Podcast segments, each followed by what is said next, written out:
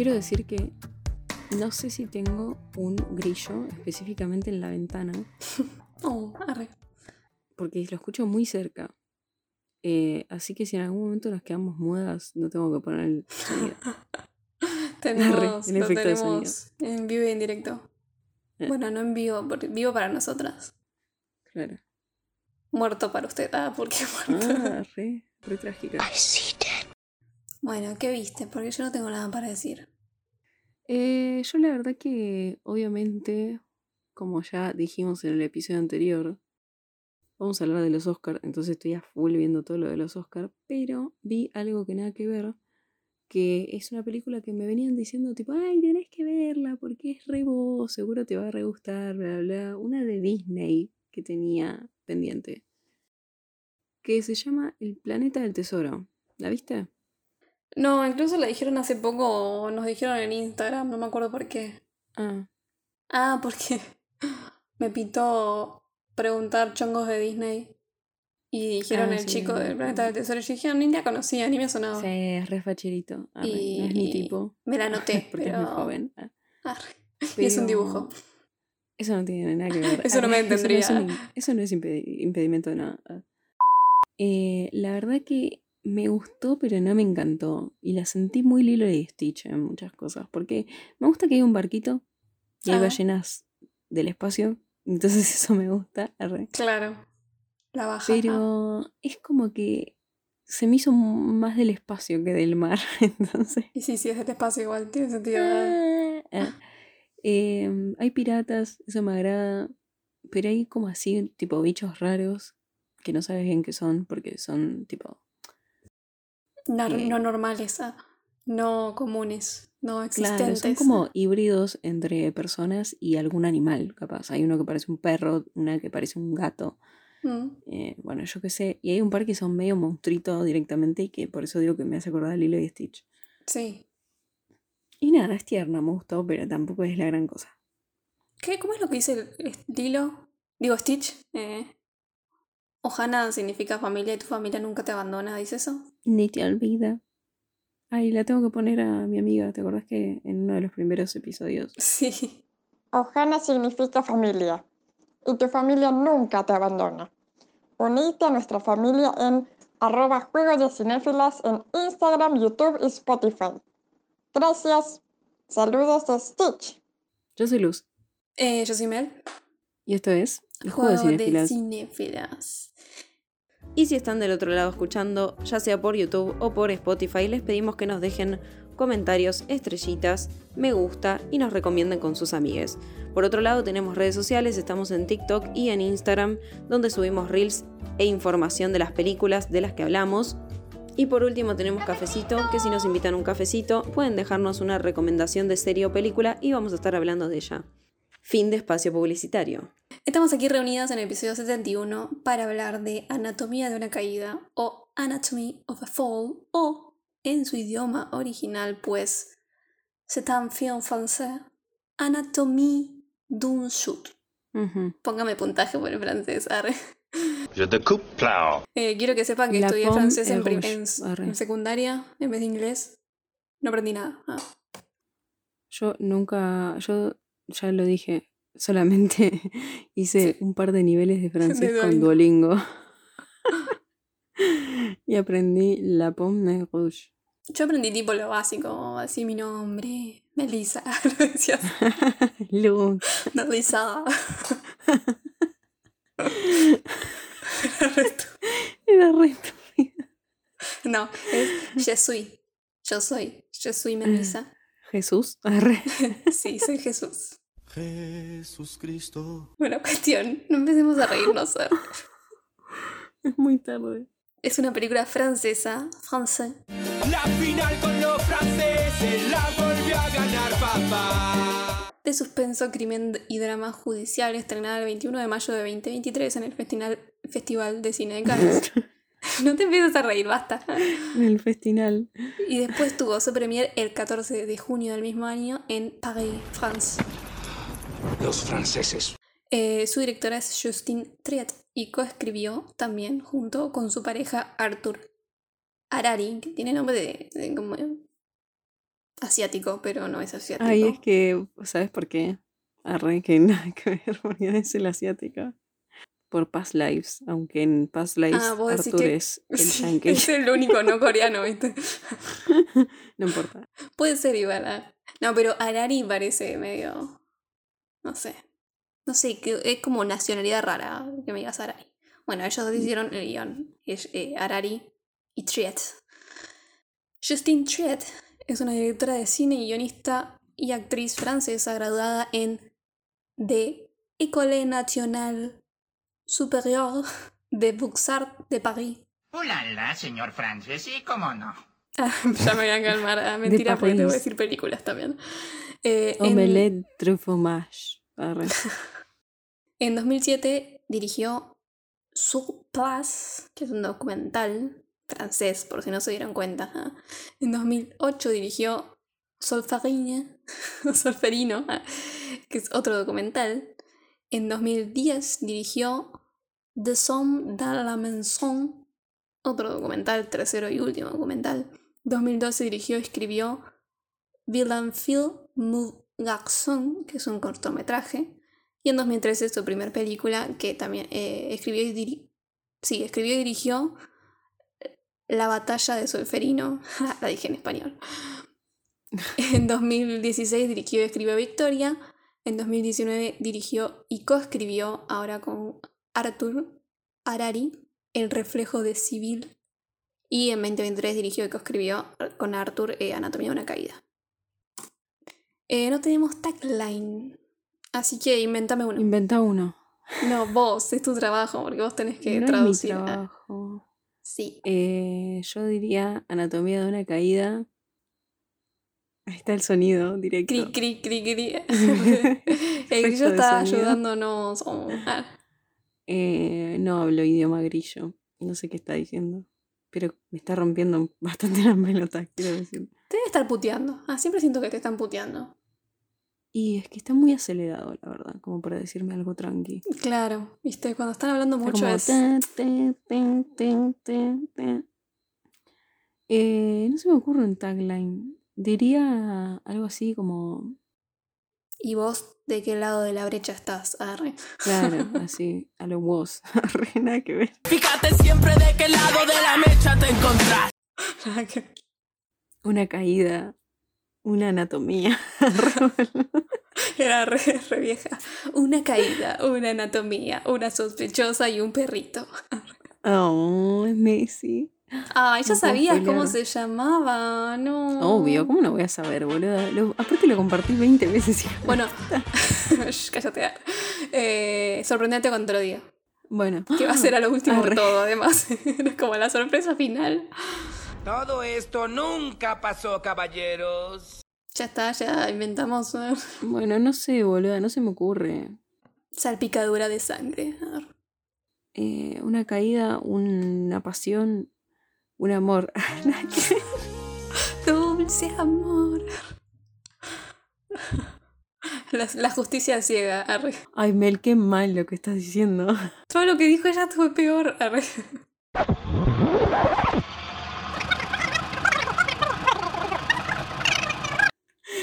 Cuando el testigo no puede ver más allá. La, la justicia ciega, arre. Está muy mal todo esto. Sí, no, no sé si lo voy a dejar. Sí, lo voy a dejar. Voy a dejar el tuyo nomás, así quedas mal. Ay, Mel, qué mal lo que estás diciendo. Todo lo que dijo ella fue peor. Lo voy a dejar todo editado. Bueno, empecemos con la película de una vez. La película empieza en un hermoso chalet nevado en la montaña, cerca de la ciudad de Grenoble. Grenoble es re español, lo estoy diciendo. eh, en el sur, sureste de Francia, casi en los Alpes franceses. ¿Quién me invita a re? Ay, mal, yo Quiero me ir. a vivir ahí y a tomar café todos los días hasta morir. sí, está buena la idea. Y además, si querés hielo, Y allá afuera. Ah, ¿Por qué quería hielo? Se hacía frío. No sé. Puede- te puedes lastimar, te puedes caer. Yo soy partidaria de si hace frío, tomar helado y esas cosas. Ah, sí, yo también. Uh, te puedes hacer unos re granizados. ¿no? Con sangre. me puse a pensar ¿no? algo re, re random, ¿no? Porque si vos te lastimaste pones hielo para Sí, pero no sé si te rompes la cabeza, sí, sí. decir que no, era, no había chance. Ponerte hielo. bueno, pero, pero un poquito menos podía sangrar, no sé. No sé si funciona así, pero Era re, era re curativo el hielo.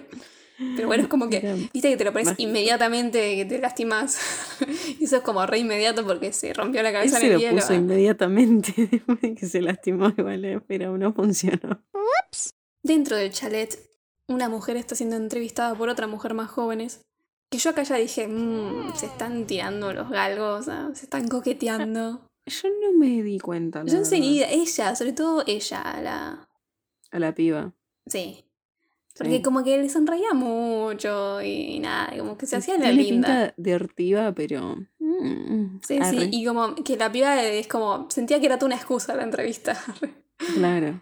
Eh, bueno, la mujer siendo entrevistada es una novelista llamada Sandra Boiter, Fue Y- Sandra. quien la entrevista eh, es una estudiante que es esa, la típica, es para un trabajo práctico, Sí, sí, sí. pero le quiere dar. a- Sandra Boiter está interpretada por la multifacética Sandra Hüller, también se llama Sandra.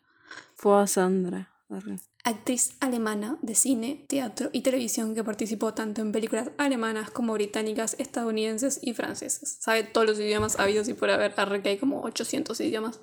Mal, es una genia. Yo no sé Tuvo- ni hablar español. Yo tampoco, habrán escuchado este podcast. y francés tampoco, para que quede claro. Puedo hablar en jeringoso. Ah, yo también, pero hace un montón que no hablo. Sí. Copo, mopo, tepe, chapa, mapas, apa. Luzpu. Ay, qué feo. Horrible. Hermano sería lupus. Lupus. Es muy tarde esto. Mepe, Epe, Estapa, Siepen, Dopo, Malpa, Elpe, ¿Por qué Gripiyopo. malpa? Es mapa. ¿O no? No, para mí es Malpa. Porque no se divide Mm, en sílabas. Pero se dice después de la, de la vocal. Malpa. Elpe, Gripi, Yopo. Sí, sí, pero dije al, reva- Gripi- al revés. Ah, para Gripi yopo. Ah, Gripi yopo. Nopo, Lopo, Apa, Wampa. Qué loco igual que tenemos Topo, un espacio preparado en nuestro, en nuestro cerebro para estas pelotudeces. Aparte me sale re fluido. Sí, posta, yo digo, es como que Estoy estuviera hablando en japonés. Soy una experta. Japapopopnepeps. arre. Jeringolandia. Tendría que ir. Eh, ay, mal. ¿Dónde quedará, no? Bueno, tuvo seis nominaciones y tres victorias en los premios de cine alemán. Recibió el Oso de Plata a Mejor Actriz en el Festival de Cine de Berlín y dos veces como Mejor Actriz en los premios de cine europeo. Esos son los premios de Sandra. Y en la temporada de premios actuales está nominada a Mejor Actriz en los próximos Oscar, también en los BAFTA, en los Critics' Cho- Choice Awards y en los Golden Globes, etcétera, un montón de cosas más. Mientras Luz se sigue riendo, no sé de qué. Y estuvo en películas como su primer largometraje fue Requiem, El exorcismo de Micaela en 2006. Ya ahí ganó dos premios, su primer largometraje. Y leí que tiene buenas críticas, así que me da ganas de verlo. ¿eh? Y si dice exorcismo, estoy. Sí, re. También en 2006 estuvo en Kuche Lachem mit den Augen. Ha de ser alemán. Lu no para. Yo estoy intentando no reírme. Imagínense la fuerza de voluntad que estoy teniendo. Que me imaginé la risa en jeringoso. Japa, japa. A nada de ser paja. Me respiro. Me estoy riendo de eso sola. Estoy bien. Ah, voy a tomar agua. Y también en 2006 estuvo en Madonas, que ganó como mejor actriz en el Festival de Cine de Mar del Plata. Ay, aguante. Bueno, reacciono para decir algo. Ah, Marpa del Pep. La, pa, la patapa. No sé qué dijiste ahí ya. Mar del Plata. Ah, pero lo dijiste mal para mí. Es Mapar No. de Pel. No, de, de pel no, era. Delple. No, De- está mal. Eh, debemos ser de otras provincias de Jeringos, Holandia. Porque No, no, no. en, mi, en mi lugar no se decía así. ah. Marpa de. Igual que- Marpa del. ¿Por qué? P. Pero ¿por qué siempre se dice con P y no con otra letra? Porque es así. En Jeringosolandia. Mm. Jeringolandia. En 2011 estuve, estuve yo, estuvo en Uber uns das All, en 2012 en Strings, en 2014 Amu Fu, en 2016 en Tony Erdmann, que parece que está buena y ella fue nominada a varias cosas, y creo que ganó también varias cosas. En 2018 A la vuelta de la esquina, en 2019 El Mm. reflejo de Civil, o Civil, no sé, es con Y. Eh, también en Próxima y Exil. En 2021 estuvo Múnich en Vísperas de una Guerra, que está en Netflix y a mí me gustó. Creo que la he mencionado acá en el podcast. Y últimas, ambas nominadas a varios premios Oscar. Bueno, eh, y las de 2023 son Anatomía de una Caída y Zona de Interés. Y en 2024, que creo que ya se estrenó, porque me pareció ver el póster, eh, Rosé. O Rose. Ah, sí, se estrenó. ¿Se estrenó? Pero no sabía que estaba ella. Sí, ya se estrenó. Sí, no sé, no, no sé de la principal, porque vi el póster y es otra persona, Ropo Sepia. eh, Justin Trier escribió el papel de Sandra para Sandra. Ah. O sea, Sandra es para Sandra, por eso le puso Sandra, debe ser.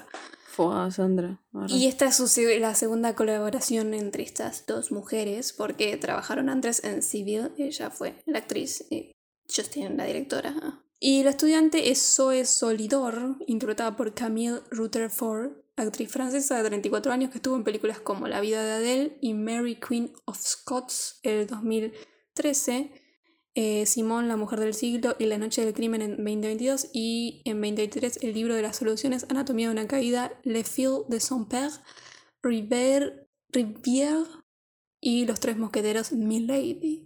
Ah, y esa no la vi todavía. Y la, la primera me gustó mucho. Era de este año. Y vi Simón, la que nombraste. Muy buena esa película. Pero muy triste. A mí me suena, mm, la anoté porque me sonó el nombre. Y es que yo le hice reseña. Me confundo con la de Simón de, de Al Pacino. arre. No creo que sea lo mismo. ah. No. no, justamente esta es, habla de los derechos de las mujeres y Simón de Al Pacino es todo lo Mm, contrario. Claro, ¿no? La entrevista se ve interrumpida entonces cuando el marido de Sandra pone la música al palo, a todo lo que da, si no son de Argentina, Lo mato, arre. Eh, mientras hace renovaciones en el chalet, en el ático del chalet. Me encanta decir chalet porque es como re francés. Francés. Y es re cheto. me Sí, es que rechetos tener son uno. rechetos. No puedes vivir ahí y no ser cheto. ah.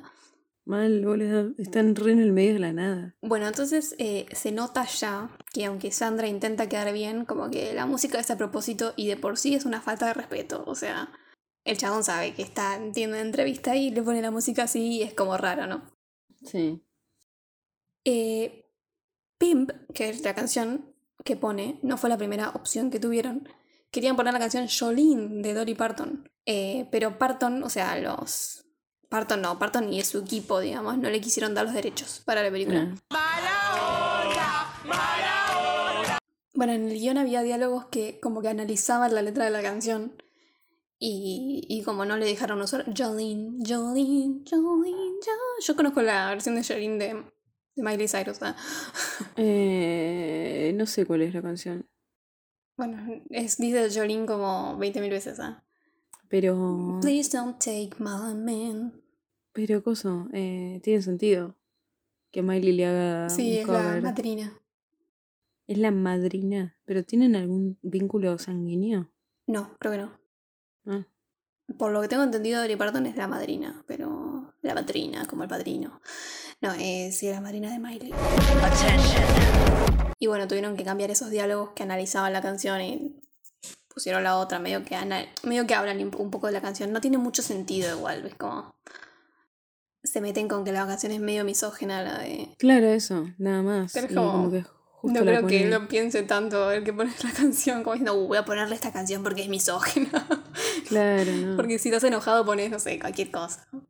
No, bueno, pero igual es una canción pesada en el sentido de que Sí, es, es como pero, poner pero es como, no porque es es, un poner rap y todo eso. reggae. Ponía algo re fumanchero. No es, viste, algo tranqui, es algo que rompe las pelotas, digamos. Sí, igual a mí si me pones una balada, todo lo que da también me rompe las pelotas. Sí, pero tiene otro peso que sea. Sí, esto, también, ¿no? eh, Es como una poner película, ¿no? metálica.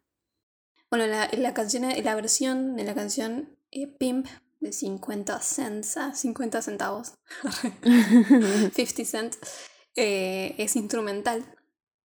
Pero esta canción, eh, Features, eh, es con Snoop Dogg, ¿no? Sí. Y casualmente el perro en la película se llama Snoop. Y es un Ah, dog. Y está Brents. fumado. arre. En un momento está re Sí, drogado. bueno, está medio. Ya hablaremos Tengo hambre. Bueno. Come algo, no sé. Comí un montón. Me comí como una calabaza gigante. arre. Pero tengo hambre. Otra vez. Igual la calabaza es pura agua. ¿ah? Sí, pero la comí al horno, entonces no estaba babosa. Qué asco. no me gusta mucho la calabaza. la comí con una milanesa de soja y es como que siento que ya la digerí y ahora quiero un, una chocotorta. Ahora quiero un pollo al horno con papas. A mí me gusta el pollo al horno con papas. Bueno, entonces nosotros vemos que Sandra está en el piso de arriba y la saluda por el balcón a la piba que se está yendo. Pero después nos quedamos afuera con Daniel, o sea, es corte afuera con Daniel y el. O sea, que es el hijo de la pareja de ellos dos, que tras un accidente perdió la vista. eh, no sé si completamente, o sea, sí completamente, ¿no? Porque hay momentos es como que Sí. dudo. No ve nada. Sí, no, no tiene, no, no tiene vista. Aparte tiene los ojitos como muy claritos, como que Sí, no le- pero es como que no entendía al principio de la película que él él no veía. Me costó eso que creo que es bastante obvio, pero es como que sentía como que veía algo. Bueno, porque el pibe es vidente, el actor, entonces por ahí. Igual para mí está bien actuado, pero Sí, no, no, creo que esté mal. puede ser que por ahí. Pero no sé, es como que me, me sonó. Me parece que no lo. que en realidad está bien, ¿no? No quisieron hacer estereotipo de, de ciego en película. Mm. Que siempre es como que medio que no puede hacer nada, ¿viste? Podrían haber contratado un actor ciego, ¿no? Sí, podrían. Pero bueno. Está haciendo ruido. Y entonces Daniel sale con su perro guía, que ya, como ya dije, se llama Snoop, y van a dar un paseo al bosque nevado, que es hermoso. Me quiero vivir Y es ahí hermoso el perrito. paseando. Quiero un perro así. Sí, es un border collie. Es muy lindo. Sí. Muy de la nieve. Libre soy, libre soy. Eh, Daniel Maleski, el niño, está interpretado por Milo Machado Graner, que es un actor francés. Nació ayer, ah, en 2008, Ay, qué horror. Arre. y actuó en cosas como En Therapy, que es una serie, estuvo en tres episodios, en Attendant Voy- Voyangles y Calle de la Humanidad 8 en 2021, en Alex Hugo, un episodio, y... Uh, este nombre es re difícil. Eu... Eu... U Semen Kwon Za. Je m'appelle. Sí. No, si vieras cómo está escrito, o sea, dirías... Lo dijiste fácil, ¿eh? Whatever. Eh, eso fue en 2022 y última anatomía de una caída en 2023. El actor este Daniel, para Daniel, ¿no? Eh, fue difícil de encontrar. Estuvieron 4, 5, 6, 7 meses. Es un montón. Mal. Eh, estuvieron 7 meses haciendo entrevistas, ¿no? Eh, casting para Sí. El papel de Daniel hasta que encontraron a Milo Machado Graner. Mm, mm. Y él, eh, después de ser casteado, y tuvo intensas clases de piano para aprender a cómo toca la película porque no sabía. Ah, mira. Y dato que a nadie le importa, el nene este se llama Milo y el apellido de mis gatos hermanos es Milo. Se llaman Camilo Milo y Carlos Milo. ¿Por qué? No hay por qué. Como Ventimiglia. Es el nombre con el que nacieron. arre. Arre. Yo le digo Milo igual, porque soy cool. Arre. porque sos estadounidense. arre. Porque soy yankee. Yankee. Ellos se llaman No Milo. puedo creer que se casó ahora. Estoy devastada. Arre. Se casó, Milo Ventimiglia. ¿Con quién? Como- no sé, boluda. De golpe se casó. No sabía ni que tenías novia, nene. ¿Cómo me vas a decir que te casas? Te estaba engañando, arre. Sí. ah, Deshonor, deshonor sobre toda tu familia. Bueno, cuando vuelven del paseo, el perro se escapa y corre a donde vemos en la nieve sobre un charco de sangre a Samuel, su papá. Que curiosamente no lo vimos hasta ahora, lo vemos muerto directamente. Qué humillación. arre. No, pero mal. Me parece copado eso, porque nunca, nunca sabes cómo es el tipo, en realidad. Siempre Sí, lo ves sí, por con lo que te cuentan los demás. arre. Después. Es como Drácula en el libro. Arre. Mm, es verdad. Que siempre lo ves, lo lees desde la perspectiva de los demás. Claro, entonces nunca sabes verdaderamente cómo es él, cómo es su alma. No sabes en realidad si tiene peinado blanco de corazón. Arre. Sí, no, no sabemos. Samuel Maleski está interpre- Samuel, tengo una, una re- un re problema con ese nombre. Samuel Manuel. Maleski está interpretado por Samuel Tays, otro actor que se llama igual que su personaje. Oh my god. Para mí les daba paja pensar. Arre. No, igual eh, leí que esto no fue a propósito. ¿eh? Creo que el de Sandra sí, pero este no. Fue casualidad. Wow. Eh, es Capaz que lo actor. contrataron porque se llamaba así. Ah. Quizás él se siente medio influenciado, ¿no? Cuando viene alguien que se llama igual que tu papel. Es como. Decís, no, che, re nació para esto. Ah, porque tiene el mismo Arre. nombre. ah. Nació para ser ciego. Ah. No, pero este es Samuel, el padre. Nació para ser muerto. Sí. Todos nacimos para morir. Eh, actor y escritor francés que estuvo en cosas como La Reine et le Cardinal en 2009, Manon Lescaut en 2013, Nos Futurs en 2015, Un, no, Un Village Français, una serie de 2009 a 2016, Le Petite Femelle y Petite Nature en 2021. Y últimas, Anatomía de una caída eh, de Grace, que es una serie de 2023 a 2024, entre otras cosas. Y acá es donde verdaderamente empieza la película, porque es una película de juicio. Que siento que nunca puedes fallar haciendo cosas de juicio. Tenés que ser muy malo Ay, para hacer algo de juicio y mala. Me fallar. encantan estas películas. Me encantan Porque son re de entretenidas y cada vez. Al mismo tiempo siento que ya no se puede hacer mucho en películas sobre juicios. Y sí. Porque Por se ha hecho un es- montón. Esta me parece bastante original. Sí, no me sorprendió tanto. Porque he visto. Igual lo que me gusta es como que no, no explota tanto esto de veamos lo que pasó, aunque sea contado por otros, ¿entendés?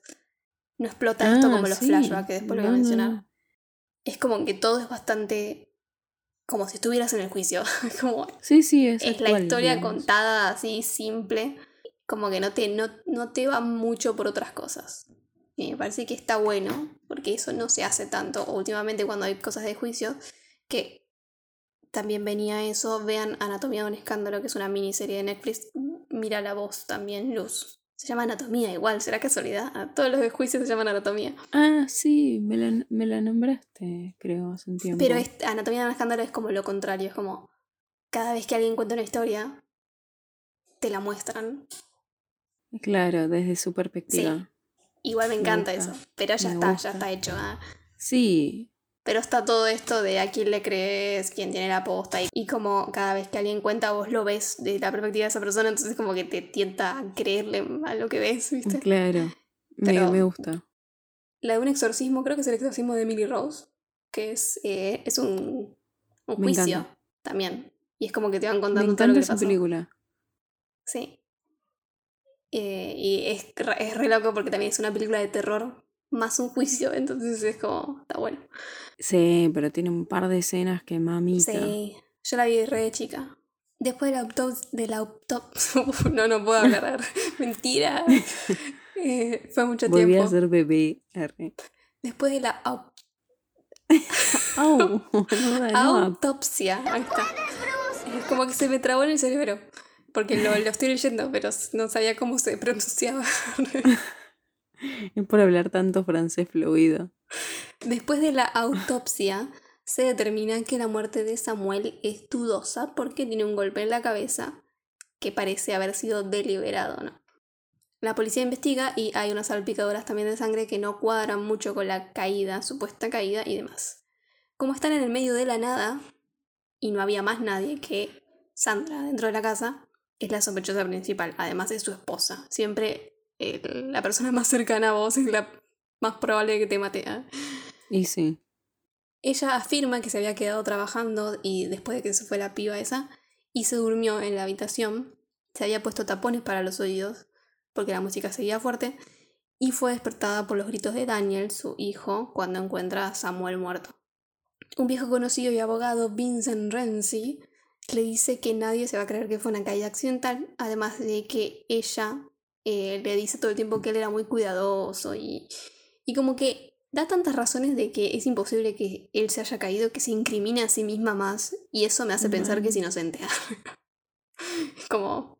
ese- así funciona mi cerebro. ¿verdad? Ya vamos a hablar de lo que pienso. R. Yo voy a tirar igual mis opiniones durante la película, o sea, como el- cómo van cambiando. Yo ni bien empezó, dije, no le creo nada a esta mujer. Y después dije, ay, pero sí. arre". Bueno, anda diciéndome igual. Yo en esta parte dije. Me sonaba muy natural, como ella lo decía.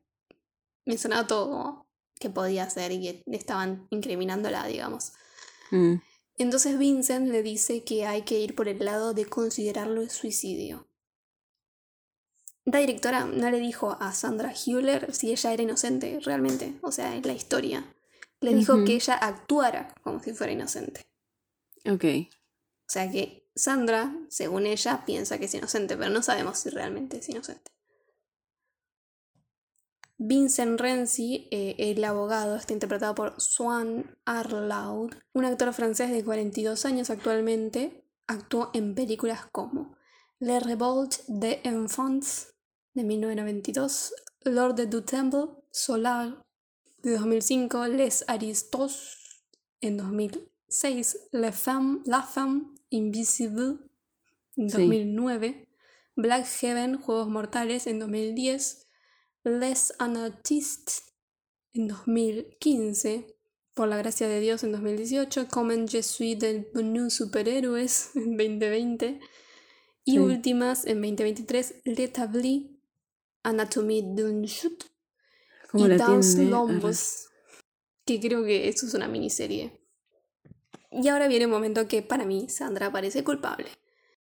A las horas, digamos, porque no sabemos bien, Sandra llama a Vincent para decirle que se acordó de la nada que una vez, eh, en, hace unos meses, encontró a Samuel dormido por borracho y con vómito al lado que parecía tener pastillas sin digerir, o sea, intento de suicidio. Ah, Sí, boluda, no le creí nada. Esa no te la creo ni en pedo. ¿Cómo te vas a acordar al rato? De O sea, al rato es casualidad. lo inventé. Mal, porque, Porque- es tipo, se quiso suicidar, es algo que no te olvidas. Claro, además, eh, cuando el chabón te dice tenemos que considerar lo que pudo ser suicidio, es como que ahí mismo decís, uh, che, había Lo pensás y decís, había una "Uy, vez, es ah". verdad, se quiso Sí. matar. arre". Y de- le comentas ahí, no a las horas. Llamarlo por teléfono. Eh, ella dice que solo ella lo vio, además, no hay otro testigo de este, de este momento. Y eh, también es la única que lo sabe igualmente. Eh, pero con Samuel no hablaron del tema, que todo indica sospecho. Eh, también ella tiene un moretón en el brazo y dice haberse golpeado con la mesada típica. A mí, la verdad, ahí no me puedo quejar porque me pasa siempre. arre. Sí, igual yo tengo un montón, un montón de moretones también en la pierna. Yo estoy llena de moretones mal. Entonces esa se la creemos, a se da- Sí, se ah, revuelta Eso sí. Chequeado. Ah. Eh, dentro de la, de la investigación policial hay una parte medio bizarra, súper bizarra, eh, pero imagino que se hace que reactúan una conversación que Sandra tuvo con Samuel porque Daniel dice que los escuchó antes de salir a pasear hablando, pero tranquilamente, no discusión ni nada de esto.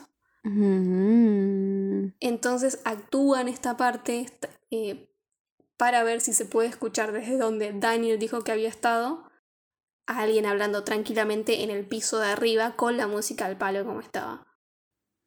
Y no se puede. Entonces acá también sospechamos. ¿Por qué? Porque el pibito dice, sí, yo escuché esto así, pero después dice, no, no, pará, me confundí, yo no estaba ahí.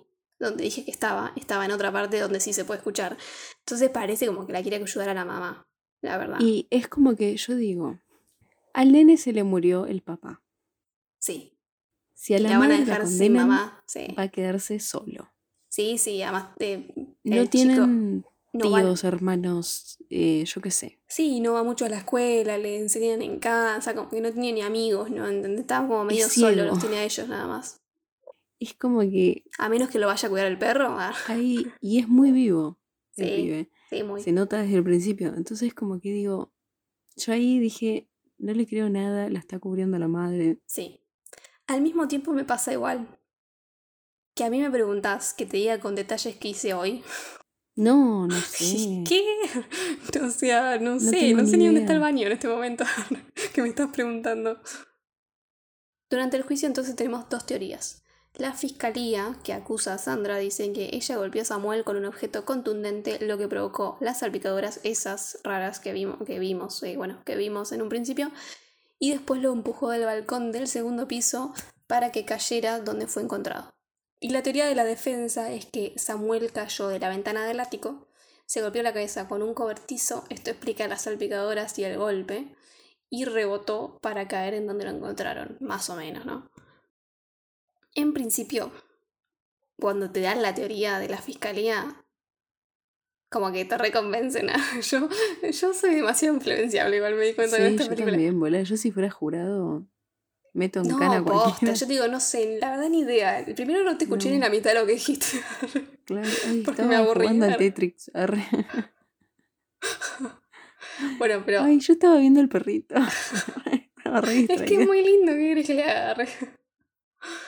Eh, pero bueno, eh, cuando explican todo lo de la salpicadura, todo, al principio es convincente, pero cuando la defensa dice que tendría que estar en tal posición rara para que esta salpicadura que está ahí sucediera como está, y que la mina tendría que empujarlo con un montón de fuerza porque el tipo es más grande que ella y la baranda es alta y no sé qué carajo. Y además muestran la recreación de un muñeco tirándolo del ático y que es muy bizarro esas cosas, pero bueno. Sí, mal, porque Y encima está enganchado. Sí. Y que golpea contra el cobertizo y todo, ahí ya le creía la defensa, ¿entendés? Es Sí, que- pero es como, ¿cómo pones el peso exacto en el muñeco? Ah, sí. Y Igual, o sea, a mí el muñeco le pone una foto de la cara del tipo adelante y digo, ya está, te creí. Claro, sí, sí, sí. no sé. Porque por más de que sea un muñeco, igual está cayendo y cayó justo como ellos dijeron que iba a caer, a, a pe- a pesar de que lo hayan tratado de hacer 1500 veces. ¿no? Pero bueno. En un principio la defensa va porque por la caída, ¿no? Pero poco a poco nos van hablando de que la caída fue intencional, que se tiró a propósito. Eh, dicen que Samuel tomaba antidepresivos, los había dejado unos meses atrás y estaba bastante frustrado con su vida por esto de que, bueno, no podía escribir y no sé qué. Eso lo dice ella, ¿no? Sí. Sí, sí, bueno, pero ella es parte de su misma defensa. No, ya sé, pero digo, ella dice lo de los antidepresivos. Sí. Y además cuenta lo del vómito que dije antes. Y, y todo esto de, bueno, de que él quería escribir y no podía, el accidente de Daniel, que todo esto. Pero para rebatir, la fiscalía pone como testigo al psiquiatra de Samuel, quien le recetaba los antidepresivos. Insiste que Ah. Samuel no tenía ninguna intención de suicidarse y de que había un gran resentimiento en la pareja por el accidente de, Daniel y que Sandra lo culpaba de todo a Samuel. Y medio que ella no lo niega, o sea, para mí que lo reculpaba de todo el chabón. Sí. Como que evita responder, no evita en realidad responder, pero como que medio elude la pregunta como diciendo, bueno, pero es un pelotudo. Indefendible la mina. Eh, sí, como que media la, la relación estaba mal, pero tampoco esa es prueba de nada. Estaba O sea- mal, pero no tan mal. Arre. Sí, o sea, te puedes llevar mal con alguien y no matarlo. Pasa todos los días. Claro. Lo que me gusta de la película, que es raro, o sea, no sé por qué me gusta. Después como que medio te lo explican, y sí, también me gusta por ese tema, es que ella no habla fluido francés. En la vida sí, ¿no? Imagino. Porque además Sí. cuando habla francés se le reentiende, o sea, no, o sea, se Mal. re parece que habla francés. Yo no entiendo francés, pero parece Y que habla francés. la pomme rouge. Arre. Sí, exactamente. En realidad ella habla inglés, entonces es como que en el momento en que se frustra, digamos, y que dice no puedo decirlo en francés, cambia y empieza a hablar todo en inglés, porque el juicio lo tiene que hacer en francés porque están en Francia y para que sea más fácil Sí. para todos los que están ahí. Y como que el momento que dice que empieza a hablar en inglés, eh, parece que la está traduciendo a una mina, porque como que la mira esa mina por unos micrófonos, o sea, unos auriculares a los demás, sí, sí. ¿no? Sí. ¿Qué tecnología? No sé, me loco. persona, pero siempre se hace eso, boludo. Ah, no sabía. Es como las, sí, es como las tipo reuniones que hay de la ONU o esas cosas que siempre hay Ah, un sí, representante sí. de cada país, todos tienen auriculares. Tenés que ver, te, te- te voy a hacer ver la intérprete. Porque me encanta esa película, una con Nicole Kidman. Bueno, lo que me pareció raro igual que no había como diferencia en el tiempo que tardaba en traducir y lo que le contestaban a ella, ¿entendés? Y porque te traducen así a los pedos en vivo y en directo, Mm, No sé. en tiempo real. Bueno, pero me gusta ese como ese cambio. No sé, me da como más naturalidad el asunto, ¿no? Como sí, sí. esa cosa que no tiene en realidad nada que ver con nada, porque no, no influye tanto en la película. Pero bueno. Pero sí parece que ella como que se pone nerviosa o algo en un momento, Sí, como que dice, sí, ay, sí. bueno, eh, no, no puedo hablar así. Sí, como que intenta "Tenés que hablar explicarse en si inglés vos porque- hablar. porque se le bueno. traban las palabras, digamos, Claro. ya en francés. Entonces llega algo que viene hablando casi de un principio, que fue uno de los motivos eh, por, o sea, de la acusación de Sandra, ¿no? Y es que habían encontrado un pendrive de Samuel lleno de audios, que es re bizarro, estoy returbia. Esto es re turbio, boludo, no es bizarro, es- un enfermo chabón. Sí, al mismo tiempo, eh, yo qué sé, son escritores, ¿ah? son raros. Sí, es verdad, son faloperos. arre. Lo que hacía Samuel parece, y Sandra sabía, no es que no sabía, porque si no sabía, ahí sí, bueno, el triple de turbio. eh, es que Samuel eh, grababa como partes de la vida de ellos como inspiración para después escribir un libro, ¿no? Y al principio parece que le decía, eh, le decía cuando iba a grabar, pero después empezó a grabar sin decirle. Entonces ella no sabía que habían grabado un audio recientemente de lo que vamos a decir ahora. Y el audio en el juicio lo escuchan y lo vemos. Eso está buenísimo, porque Eso esto me es- encanta. es el primer como flashback que tenemos. Que en realidad es porque ponen el audio. O sea, es porque ponen el audio. O sea, que es tal cual el flashback, porque el audio es tal cual. sí, Es ese audio. es digamos. como, está bueno porque también Mm. escuchamos la voz de él y lo vemos a él, pero porque tenemos la voz. O sea, no es que no es infundado, digamos. Sí, sí, sí. No es que ella está diciendo, él dijo esto y aparece él en la pantalla y lo vemos Sí. diciendo eso, no. Tenemos la voz y es como concreto el asunto. Y la primera parte de, esta, de este audio es la pareja hablando. Él la acusa de que siempre tiene que hacer todo al tiempo de Sandra eh, y que no tiene tiempo para él. Por ende, no tiene tiempo para escribir. Como que desde el accidente, además del nene, lo empezó a, educar en casa. Homeschooling, a regresar en inglés. Y, y nada, como que entre el nene y las renovaciones y no sé qué más hace. Ah, y él da clases. Eh, todo eso no tiene como tiempo para él. Y Sandra tiene tiempo para escribir un montón de novelas y no sé qué. Y como que no. ha- Como que le dice, vos no haces mucho por nosotros. Es como que no nos dividimos el tiempo, no hacemos las cosas equitativamente. En gran parte en esto yo estoy del lado de Sandra, igual de esta discusión. Porque es como. Sí, re. Yo estoy del lado de Sandra, lo que sí es que me En- pareció que es este re poco tema. empática en un momento. Es que ella, a mí es lo que me hace dudar en principio. A Chavo no lo quiere, además. Es lo que me hace dudar en principio, que ella es muy fría Sí, durante toda la película. Entonces al principio yo como que dije, uy, no le creo nada a esta mina. Pero después te das cuenta que es la personalidad de ella. Sí, sí, obvio. Y cuando ves toda esta discusión, el chabón venía acumulando cosas que no Mm. le decía y de golpe reventó todo. Para mí igual son cosas que ya saben como la cosas. pareja, pero bueno, es como que la mina es tan fría que le... No las le cosas que le dicen, algunas están buenas porque le dice, bueno, eh, administrate vos. O sea, ¿qué Sí, que sí, con tu tiempo? Es verdad, porque él se tiene que administrar el tiempo.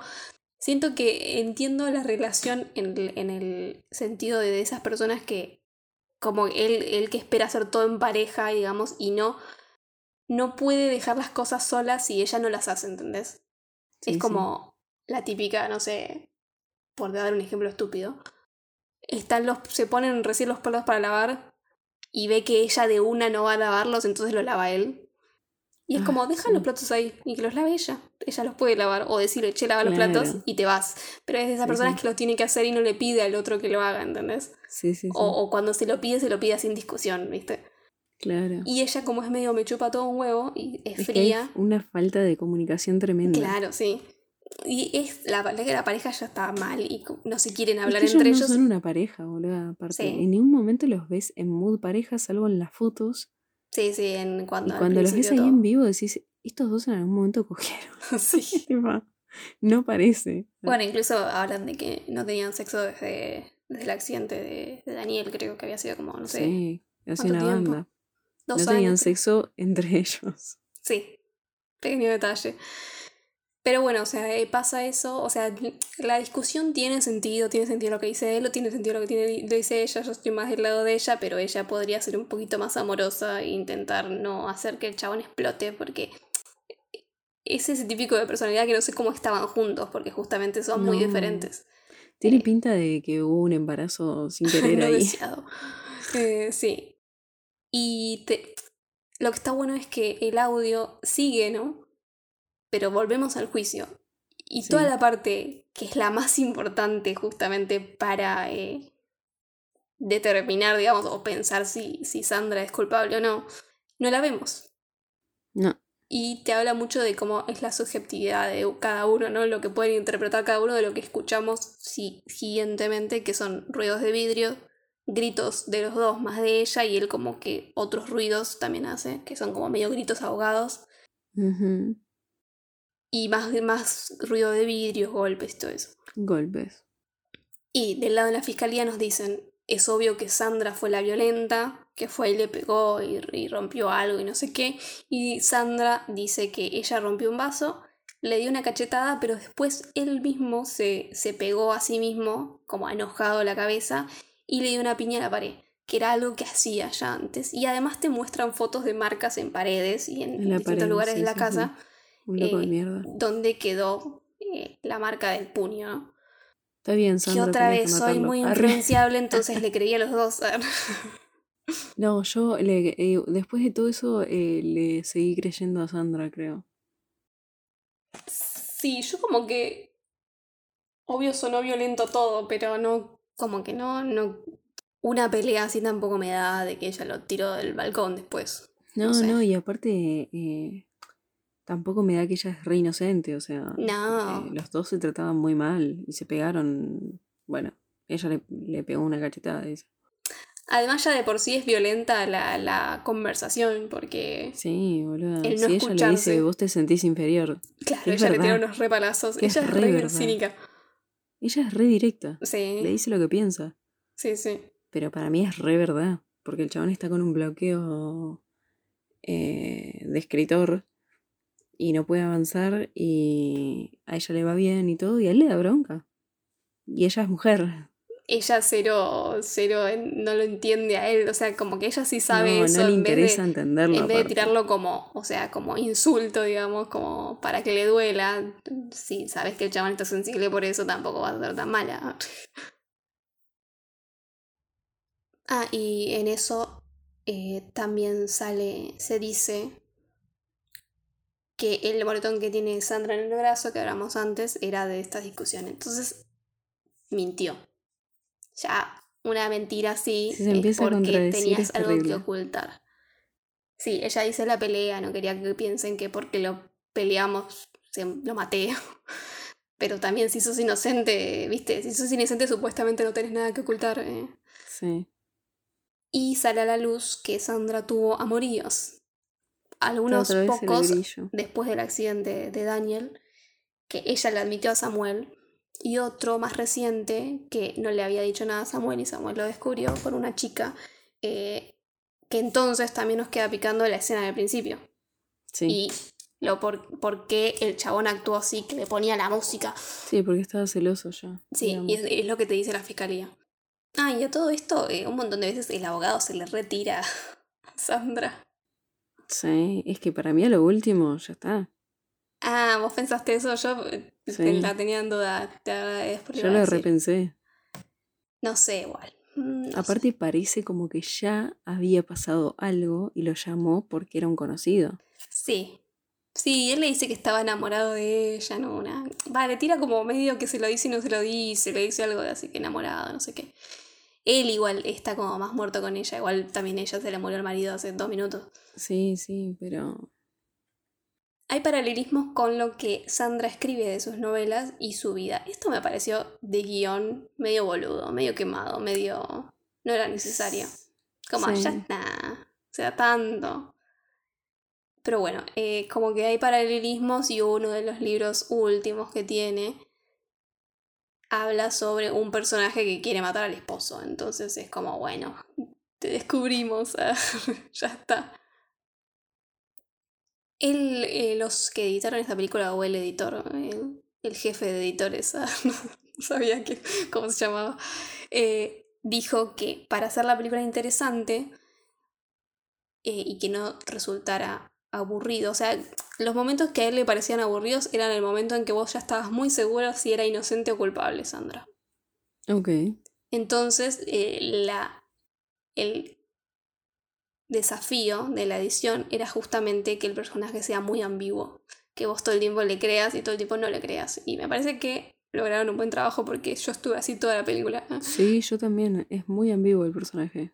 Claro, es que todo el tiempo... Los personajes, me atrevo a Lo decir. menciono acá después de que dije lo del libro, que me parece boludo en guion, pero es parte de esto, ¿no? Parte de meterte todo el tiempo que vos digas, ah, no, sí le creo porque tal cosa, porque bueno, la, le- nos explica la- que la discusión fue así, pero el personaje mató a alguien. A, El pelado botón ese, hola, lo odio. sí, eh. el, el persecutor. bronca. ah. Qué bronca ese tipo. Bueno, pero es su trabajo. Sí, pero es un agresivo de mierda. Arre. Era su trabajo. Finalmente, aunque el juicio tenía que terminar ese día, que era un viernes, Daniel, el niño, dice que quiere hacer un testimonio final. Y como se ve que no trabaja un fin de semana, eh, se pasa el dictamen y el testimonio para el lunes. Entonces, el fin de semana lo que pasa, horrible. Daniel le dice a Sandra que no quiere estar con ella, o sea, que... Eso es terrible. Cuando pasó eso, yo ahí dije, el nene cree que la madre es culpable. Sí, es que te lo hacen así a propósito. Y dije, entonces debe ser culpable. Sí, es sospechoso lo del nene. Es como que. No, digo, es como está construido es sospechoso. Porque te da a pensar de que el testimonio del lunes va a ser para hundir a la madre y no le quiere mirar la cara porque. Sí. Bueno, el fin de semana, entonces él le dice a Sandra que no quiere estar con ella, que se vaya de la casa, básicamente. Y ella se pone, o sea, dice está bien, pero se pone re mal. Supuestamente tienen con ellos a una mina que es como la encargada de estar con Daniel eh, durante, el, don- o sea, durante el juicio, ¿no? Es como Sí, que, para que la mina no eh, Sí. sea una influencia en claro, su hijo, digamos. vigilan, vigila que no, no se hable sobre el juicio. Sí. Y entonces Daniel se queda con esta, esta mina y Sandra se va, se irá a un hotel, no sé qué. sí, o se va a coger con el abogado. Sí, obvio. Eh, sí, todos los pensamos. Todos lo pensamos. Pero después entendemos que al final lo que quiere hacer el nene es que no esté Sandra para hacer un experimento que casi mata al perro. Horrible. Ay, por favor. porque le da como miedo. 10 aspirinas eh, para ver cómo reacciona. ¿Por qué hace esto? Porque se acordó que una vez, hace unos meses, eh, él había encontrado a su perro, como él no ve, tiene el olfato como más, o sea, no desarrollado, pero bueno, como que, Sí, igual se te agudizan más los otros sentidos. claro, y te apoyas más en sentir otras cosas y le sintió como que tenía olor a vómito al perro, ¿no? Y lo vio que estaba medio como dormido, tomaba mucha agua. Y entonces ahí como que pensó, quizás fue esa vez que dijo mi mamá que mi papá se tomó mm, no sé cuántas pastillas y las vomitó y el perro, que perro suelen comer los vómito. perros vómito eh, comió eso, divino. Y entonces por eso quedó y así. quedó medio drogado. Después del experimento que hace, que casi lo mata al perro, pero por suerte con la mina esa, la encargada de cuidarlo, eh, lo hacen vomitar y todo.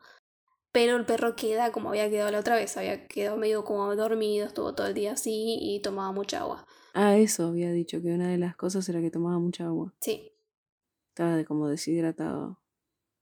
Bueno, llega el lunes, Daniel da el testimonio de su experimento y lo que se acuerda de por qué hizo este experimento.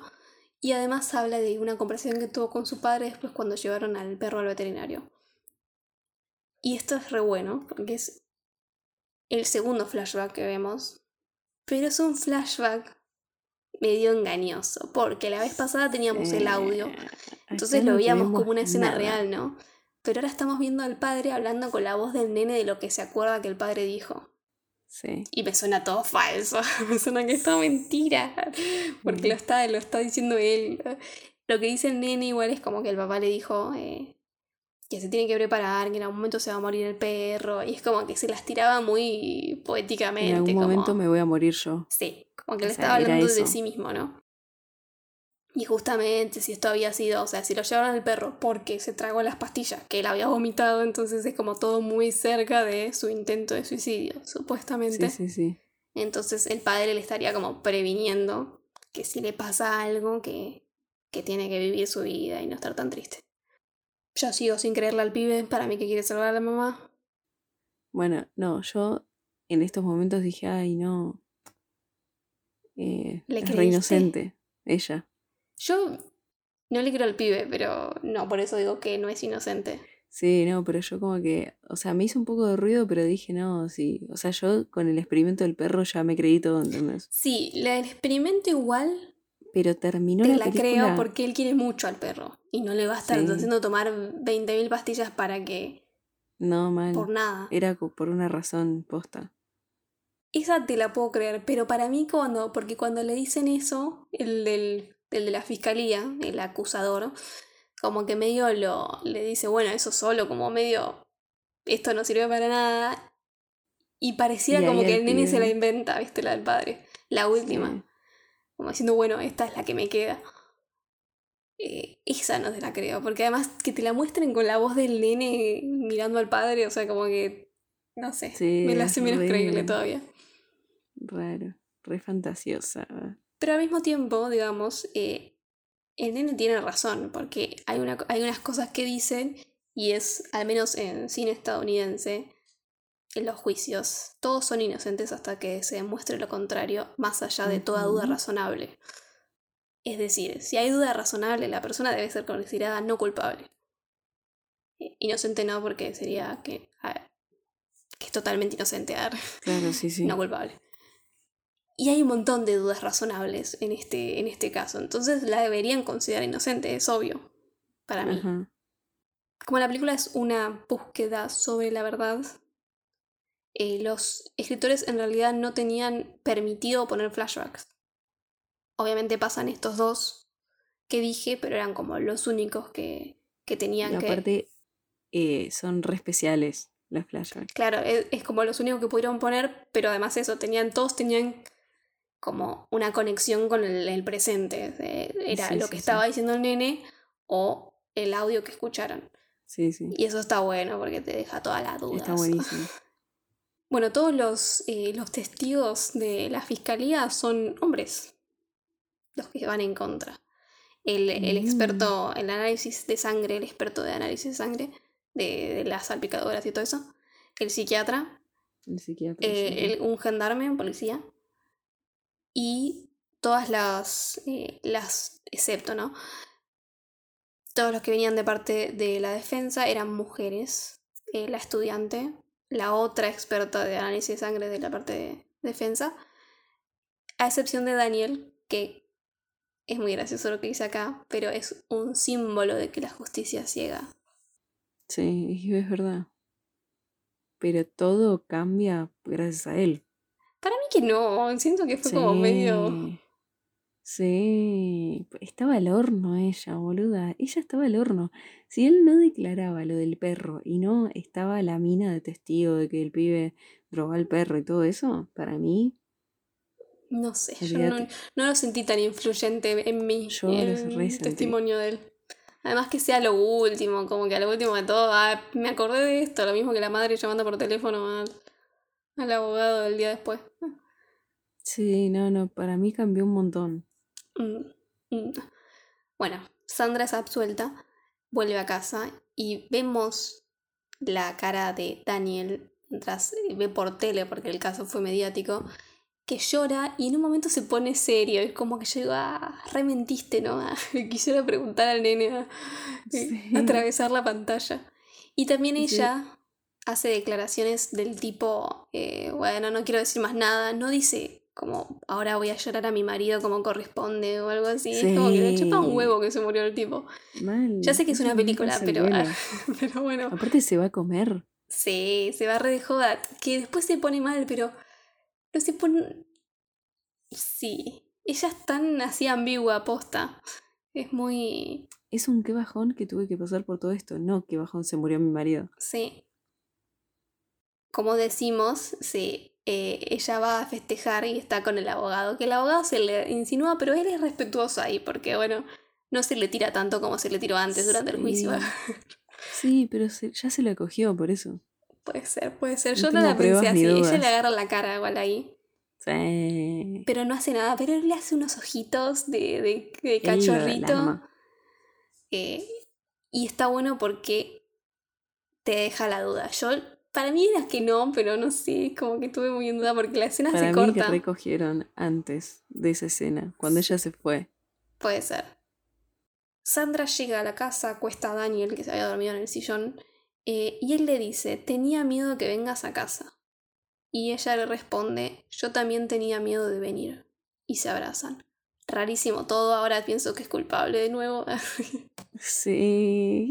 Porque él le dice también, en un momento dicen como que la siente como un monstruo o algo así, ¿viste?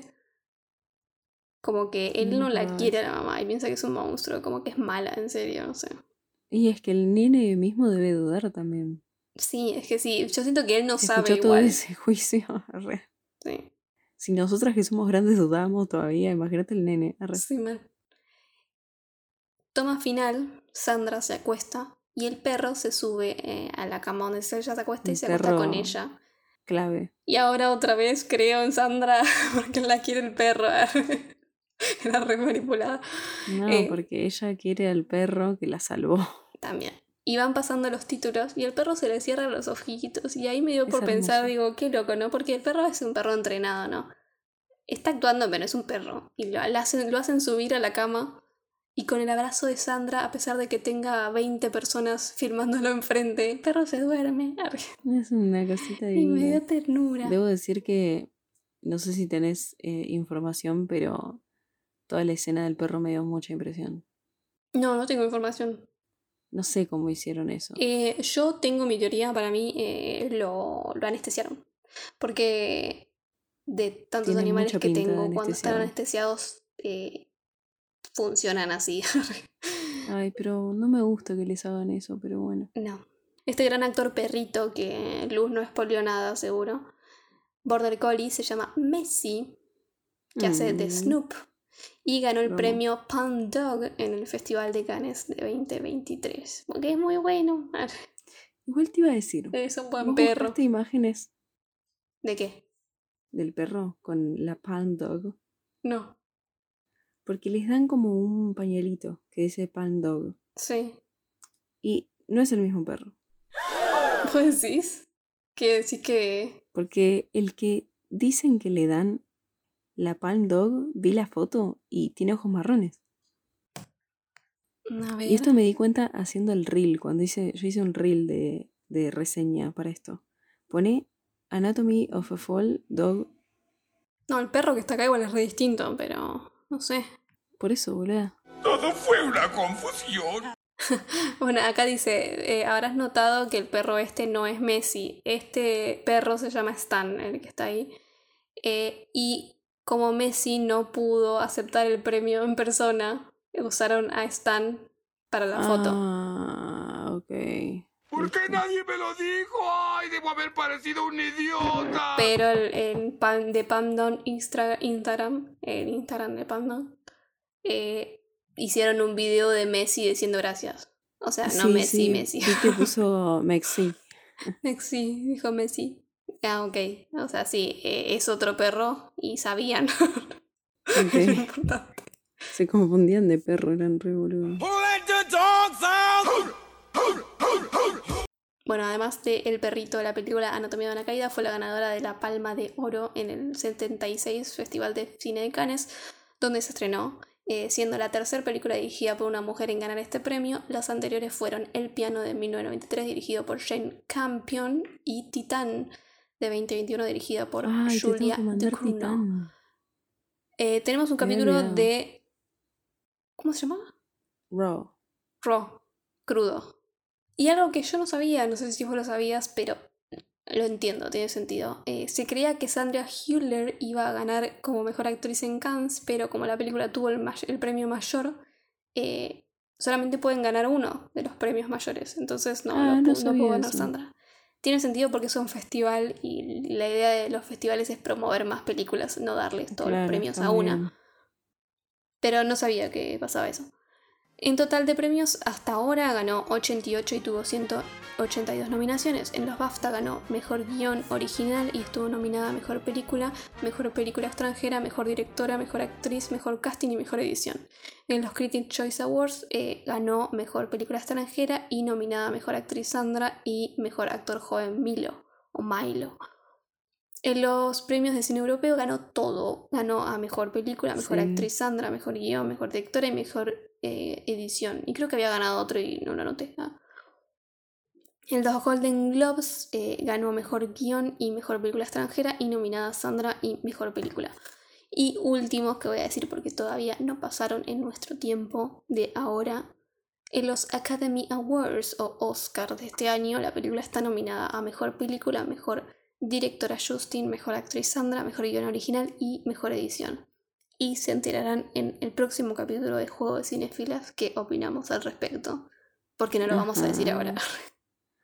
Eh, y ganó mejor película extranjera en los Film Independent.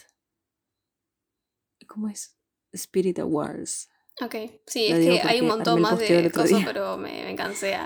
Eh, me enteré el otro día y nada, Muy bien. quería decir porque me lo acuerdo, nada más. Muy bien, muy bien. Eh, Justin Dredd es la octava mujer en ser nominada para mejor directora en los Oscars. Es re poquito para la cantidad de Oscar que hubo. Sí. Entiendo igual Bueno, que. por algo se quejaban de que no está nominada Greta por Barbie, ¿no? Mm, sí, Que para mí Barbie no es una peli. Bueno, no voy a hablar de este tema. sí, no, ahora no. En el próximo episodio. Sí. Pero. mm, O sea, entiendo que últimamente las mujeres están teniendo como más, no solo más facilidades, supongo, por decirlo de alguna manera, para hacer películas. Hay un montón de mujeres eh, que hacen eh, óperas primas que están buenísimas últimamente. Sí, mal. Y, y no lo digo por ser mujeres igual, lo digo porque muchas óperas primas que vi hace poco, como que después busco quién es, quién lo dirigió y es una mujer, y es su primera película, y es como así, wow, qué loco. Sí. Entonces siento que por ese lives. dato de mi cerebro, que mi cerebro captó, ah, es como que siento que muchas mujeres están teniendo como oportunidad para hacer sus primeras películas o algo así. Sí, pero no reconocimiento, digamos, ¿no? No, pero imagino que ahora debería haber más reconocimiento. Porque Debería, hay más mujeres haciendo más películas, entonces. Sí. Bueno, las otras mujeres, ya que estamos, que ganaron la mejor directora, o no, que estuvieron nominadas a mejor directora, no ganaron nominadas. Eh, Lina Wertmuller por Siete Bellezas en 1975. Dam Jane Champion por El piano, la que dije antes, en 1993. Y por El poder del perro en 2021. Ay, no me gustó esa película. Sofía Coppola por Perdidos en Tokio de 2003.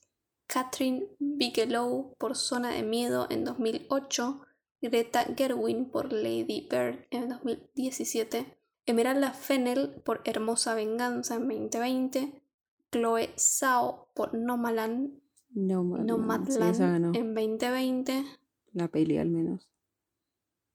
No me gustó tampoco. Sí, la única que ganó fue ella, ¿no? No, ganó. Ah, no sé. No, o sea, yo digo que ganó Nomadland mejor película. No ah, sé no, si ganaron, mira, de, las, de estas ocho nominaciones ganó Campion por eh, El Poder del Perro, Bigelow, que es la de Zona de Miedo de 2008, ¿Eso es de Hard y- Locker? La que. la de las bombas. No sé, Zona de Miedo, ah, googleala. Eh, y eh, Chloe Zhao por Nomaland también ganó. Sí, boluda, es la que te digo. De, de Hard Locker. La de Jeremy Renner de. que es bélica. De ah, no la conozco. Eh, Jeremy Renner, eh, ¿sabés quién es? No me suena. El, o sea, el Hawkeye. Ah, sí. sí, sí. Que desactiva las bombas. Uh, Está buena, está muy buena nunca la vi. Nunca me ni la escuché. Porque bélica. Avatar. Ah, Yo estaba cosa. Avatar. Fue el año de Avatar ese. Bueno, pero ganó ella. Ah. No, no, re banco es una re buena peli, pero y aparte la academia no premia mucho películas de ciencia ficción, No, no. Pero yo re quería que gane Avatar. Pero ganó un montón de cosas Avatar igual, ¿o no? Me parece que efectos o algo así. no Bueno, sé si está bien, ah, es lo que siempre gana, ¿viste? Ese tipo de películas, efectos. En Rotten Tomatoes, la película esta tiene un 96% de aprobación de 158 críticos, realizando críticas positivas con una valoración de... Me asusté. Me asusté de mí misma porque no me trabé. Y me corté igual, porque me reí. me, me la quedé mirando con cara de tengo miedo. Claro que lo dije tan rápido y te miré. En Rotten Tomatoes, el 95% de 158 críticos realizaron críticas positivas con una valoración media de 8,6 sobre 10. Nada, no fue igual que antes. Antes No, fue muy no, no, mágico. Antes te salió demasiado un robot. Sí, no sé qué pasó. Me poseyó un, un locutor. Poseyó, se dice. no sé. Ya a este punto no preguntemos más nada. O sea, como que siento que es así, pero suena raro, ¿no? Suena sexual. Po- Poco yo, arre. Pollo, arre. Cuestión. Terminé de decir todo lo que tenía que decir. Lo que voy a decir, que es como medio mi opinión. Arre, Es mi opinión, no es no? medio. Decí tu veredicto. ¿Por qué lo dice tan brusco? Eso es lo que estoy llegando. No sé, porque me convencieron de las dos cosas. No podría ser jurada. Yo terminó la película y dije, es inocente. Yo como que, Y hablé con alguien que me dijo, ay, boludo, si el nene estaba re mintiendo. sí, para es mí, obvio que no. Es tipo, ay, no sé, no sé. para mí el nene no cree que ella es inocente. Eso sí. Y como que en todo lo que dice se está intentando autoconvencer de que su mamá es inocente. Incluso una conversación que él tiene hacia el final de la película, que es por lo que medio, o sea, lo que dice en su testimonio después, Porque él le pregunta a la mina que lo cuida, digamos, qué cree ella. ¿Vos Y ella no le quiere decir porque ella no puede opinar sobre el tema. No, no puede. Está muy bien que no diga opinión. Y él le dice, es como, y ella le dice algo así como que, si vos no tenés una prueba posta de que es culpable y que estás dudando de las dos cosas, pensá lo que sentís, o sea, lo que, de vos de conocer a esa persona, algo así le dice, ¿no? Como que vos conoces a esta persona, ¿qué crees que esta persona hizo? Y bueno, es mi mamá, no puedo creer que... Claro, ese es el tema, el nene es la mamá. Y lo que él quiere creer es que ella no lo hizo. Elijo creer, el famoso elijo creer. arre. Pero al mismo tiempo yo no creo que lo haya hecho. Pero tampoco. Para Como vos, que ¿cuál es siento. la respuesta esto, entonces? Para mí, ellos se pelearon a los gritos. Claro, yo siento que hubo un motivo que la hace a ella medio culpable, pero no que ella lo empujó. Quizás ella fue tan hiriente que él sí se tiró. Para mí, eh, sí, o fue, fue suicidio o fue tipo Que lo puso nervioso. No un sé. accidente de que el chabón se acercó demasiado, pero solo. Para mí no, la, no lo empujó ella. Sí, para, Para mí. mí no lo mató. Porque además, Y no le pegó con incluso aunque hubiera. O sea, quizás el empujón podría haber sido, digamos. Pero en medio de una pelea. Pero no que fue intencionalmente y le golpeó con algo en la cabeza. No, no, eso ni en pedo. Como que. Siento lo mató que. sin querer Sí. o el chabón se mató. Pero yo me inclino más porque se mató, porque el chabón ya estaba en una Sí. y lo ves en la conversación que tiene con ella, en la discusión. Sí, sí, estaba muy sensible. El chabón estaba re depresivo de que se sentía un fracasado. Sí. No solo al lado de ella, se sentía él mal consigo mismo. O sea, se notaba que era, se sentía inferior. Entonces, para mí viene más por ese lado. Y me suena como cuando el abogado, el, el abogado es el que propone. Esta es la, la idea del suicidio, ella no se le había ni ocurrido. Y si vos pensás que alguien también está tan sensible así, es lo sí, primero que quizás pensás. Sí, sí, sí. Pasa que también me ellos pongo a dudar de muy- nuevo.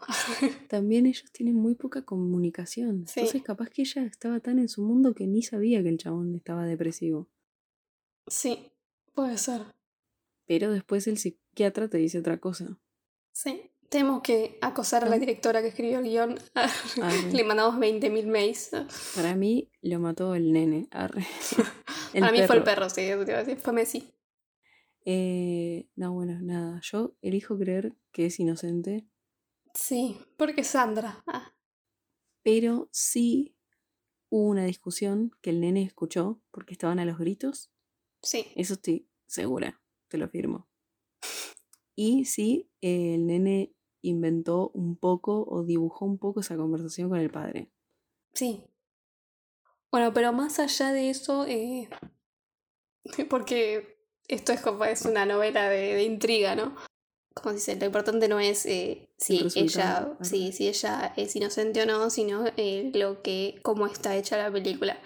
Mal, está muy bien En sí, las actuaciones están muy bien. Lo que me sonó medio raro fue el nene, porque como que no entendía que, estaba, que era ciego al principio, pero Cuando se pone a llorar, boluda, lo- lo- llora con un resentimiento. Me da una es como ambiguo también por el hecho de, de la posición en la que él está, creo. Sí, sí. Eh, Porque es una pieza clave. Sí, y cuando él se pone a llorar digo, ah, bueno, ah, una persona realista en el mundo del cine, viste que posta llora y no se quiere levantar ni comer ni nada cuando se muere alguien. Es como que siento que esa es una reacción normal hablando de Sí. reacciones. Como dije antes. Eh, bueno, no, Sandra es una genia. Es una genia. Por favor, vean Zona de Interés también. Yo no la, no la tenía muy calada la mina, pero ahora habiendo visto zonas interesantes y esta ahora. Y me acuerdo de otros papeles que la vi, pero como que no la reconocí en el momento. Sí, sí, sí. Y digo, muy fa, es una actriz. reactriz. Si estuviera nominada, esto lo dije 20 veces, si estuviera nominada por las dos películas, yo rebanco la doble nominación. Re, sí. Y después eh, me parece que la edición está muy buena. Eso que Sí, leí antes que y fue a propósito esto de que todo el tiempo estés cada cinco minutos diciendo no es culpable, no es inocente, no es culpable. Es- Eso está bueno. Lo que sí me parece medio boludo es lo del libro. Eh, lo entiendo, pero no, no me molestó a mí, digamos.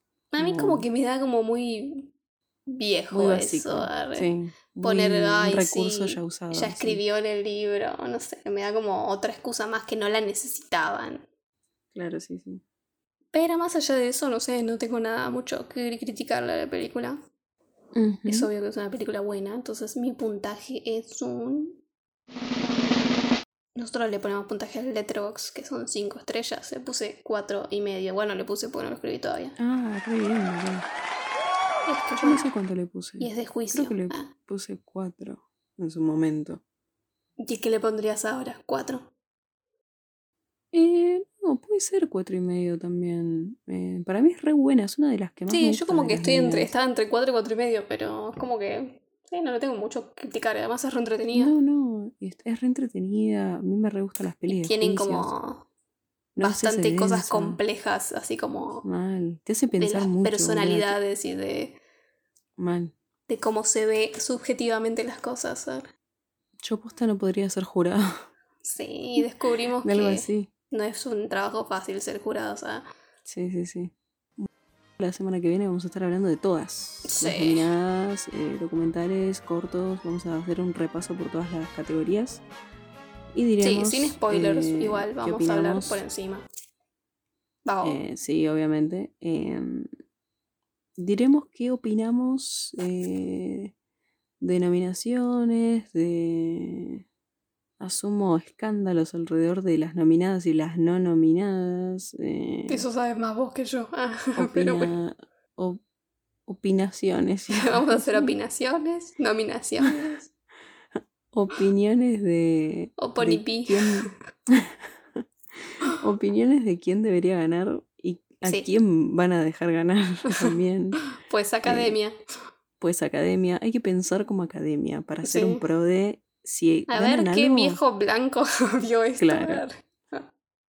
Así que estaremos hablando de eso la semana que viene. Nos escuchan la semana que viene si Thor quiere. Que la inocencia los acompañe.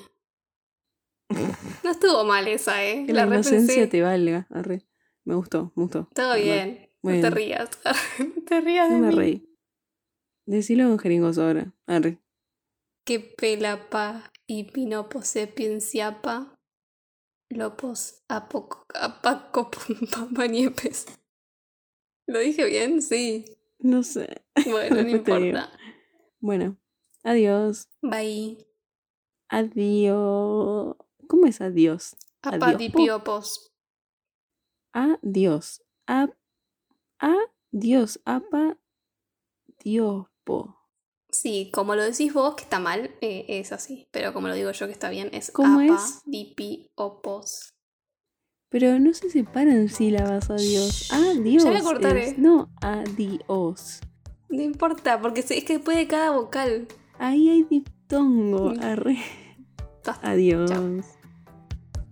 Esto fue Juego, Juego de de Cinéfilas. Cinéfilas. Encontrarnos en YouTube, Facebook Instagram, y TikTok. como arroba Juego de Cinéfilas. Yo soy Mel, me pueden encontrar en Instagram en arroba m.rem, rem con doble E. Y yo soy Luz y me pueden encontrar como arroba Sirena de Comarca. Nos, encontramos, la próxima, semana.